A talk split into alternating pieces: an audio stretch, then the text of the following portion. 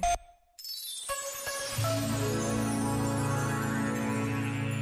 Sobre o poder da obra de arte afirmou São João 23. É pela voz dos seus poetas e dos seus artistas que um povo pode revelar o encanto e o mistério da sua fecundidade interior. Esta voz do poeta e do artista educa, consola, é fonte da alegria mais pura e santa. A mensagem de que é portadora passa por cima das barreiras artificiais que separam os homens uns dos outros. Nas horas de tristeza e de humilhação, no auge das guerras, a voz do poeta e as harmonias musicais do artista levaram os homens a refletir e sugeriram-lhes as ideias mais pacíficas. Este momento está disponível em podcast no site e na.